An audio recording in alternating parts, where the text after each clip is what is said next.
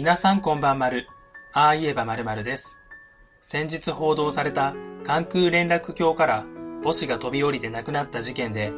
母親である A さんが和歌山毒物カレー事件の林真澄の長女ということが分かり、話題になっています。くしくもカレー事件の再審請求が受理されてから間もなくして起きたこの事件。カレー事件とは何かつながりがあるのだろうかまずは今回起きた関空連絡橋飛び降り事件の内容を見ていきます。2021年6月9日午後2時20分頃、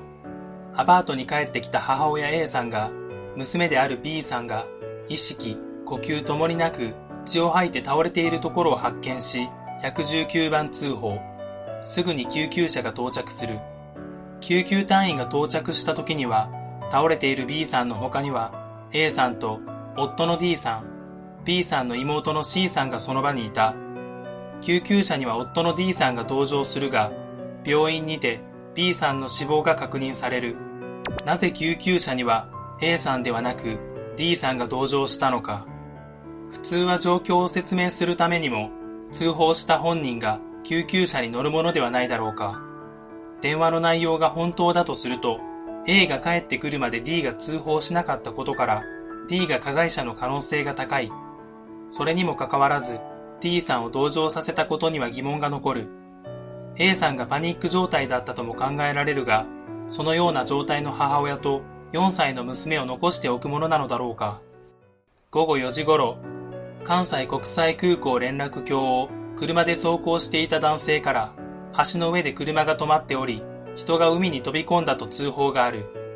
海上には成人女性と幼い女児が浮かんでおり、持ち物から B さんの母親 A さんと妹の C さんということが判明する。A さんの死因は全身打撲による多発性外傷で、娘の C さんの死因は溺死だった。母親 A さんの行動。A さん自身が娘の B さんを死なせてしまい、パニックに陥ったのだろうか。しかし自分自身が起こした行動で、そこまで動揺するのかという疑問がある。それとも娘である B さんが倒れているところを見て、ショックを受け、とんでもない行動をとってしまったのだろうか。愛する娘を亡くしたことで、自らも死のうと考えたのだろうか。もし夫の D さんが娘の B さんを暴行により死なせてしまっていたのなら、当然 D さんは逮捕される。そうなると自分が死んだ後には、義理の娘の C さんは施設に預けられるかもしれない。施設で辛い経験をしたことから、そういったことを悲観して、道連れにしたのだろうか。もしくは林真澄さんの再審請求が受理されたことに何か関係があるのだろうか。午後11時10分頃、通行人から通報があり、救急隊員が駆けつけると、和歌山港で A さんの夫の D さんが路上に座り込んでおり、精神的に嫌なことがあり、カフェインを服用して首を吊ろうとしたが失敗したという旨の説明をしていた。夫 D さんの行動。救急車で病院に付き添った後、警察から事情を聞かれたかどうかはわかりませんが、和歌山港で自殺を試みている。この時点では A さんと C さんが亡くなったことについてはおそらく知らないはずなので、自殺をする原因としては、長女の B さんへの暴行が引き金になったと思われる。もし A さんが B さんに暴行していたのなら、D さんが自殺をする理由にはならないので、やはり D さんが B さんに暴行を加えていたのだろうか。B さんの死因は全身打撲による外傷性ショックで、腹にはあざのような跡があり、日頃から虐待を受けていた可能性がある。2013年6月に虐待を受けているとの通告が県の児童相談所にあり、保護者らへ指導をしている。14年1月には改善が見られたため対応を終了していたが、虐待を再発していた可能性もある。妹の C さんには虐待の痕跡はなく、連れ子だった B さんを D さんが虐待していたという話もあるが、真偽は分かっていない。今回亡くなった A さんが、実は和歌山毒物カレー事件で有名な林真澄さんの長女ということが明らかになり、彼女が亡くなった日がカレー事件の再審請求が受理された5月31日からわずか数日で起きていることから何らかの関係があるのではないかとの憶測が飛び交っている。果たして真相は？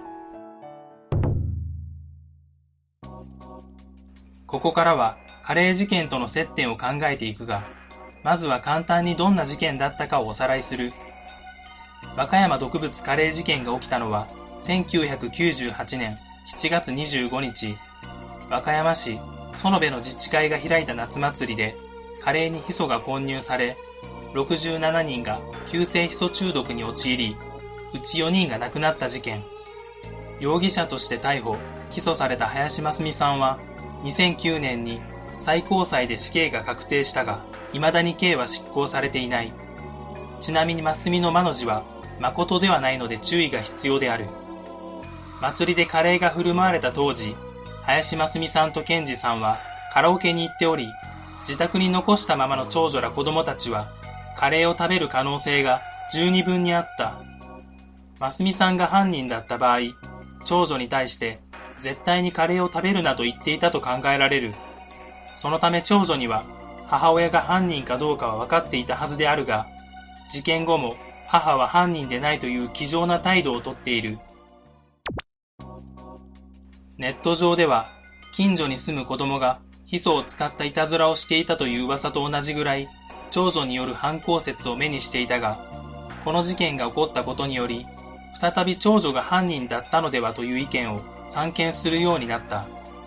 林真澄さんの再審が開始されれば、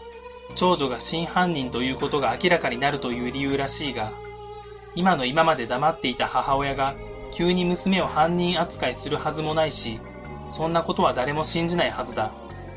個人的には今回の事件があったために逆に長女がカレー事件の犯人の可能性は低くなったと思える。もし長女が犯人で母親のますみさんが罪をかぶっていたとするのなら、絶対に母親に言わなければならない言葉がある。自分の代わりに罪をかぶり、何年もの間自由を奪われている母親に対して、ありがとう、もしくはごめんなさいこの言葉を言う前に、いかなることがあっても死ねるはずがない。いくら辛いことがあったとしても、絶対自由になった母親に一言言葉をかけるまでは死ねない。再審請求が受理された日が事件と近かったのも偶然。あくまで自分はそう思いますが、皆さんはどう思いますか？最後に一つお伝えしたいことが、伸びている以内にかかわらず動画を作るのにかかる時間は時事ネタを除いて大体同じなんですが、そんなに伸びていない動画を再生やコメントしていただけるのは、実はすごく嬉しかったりします。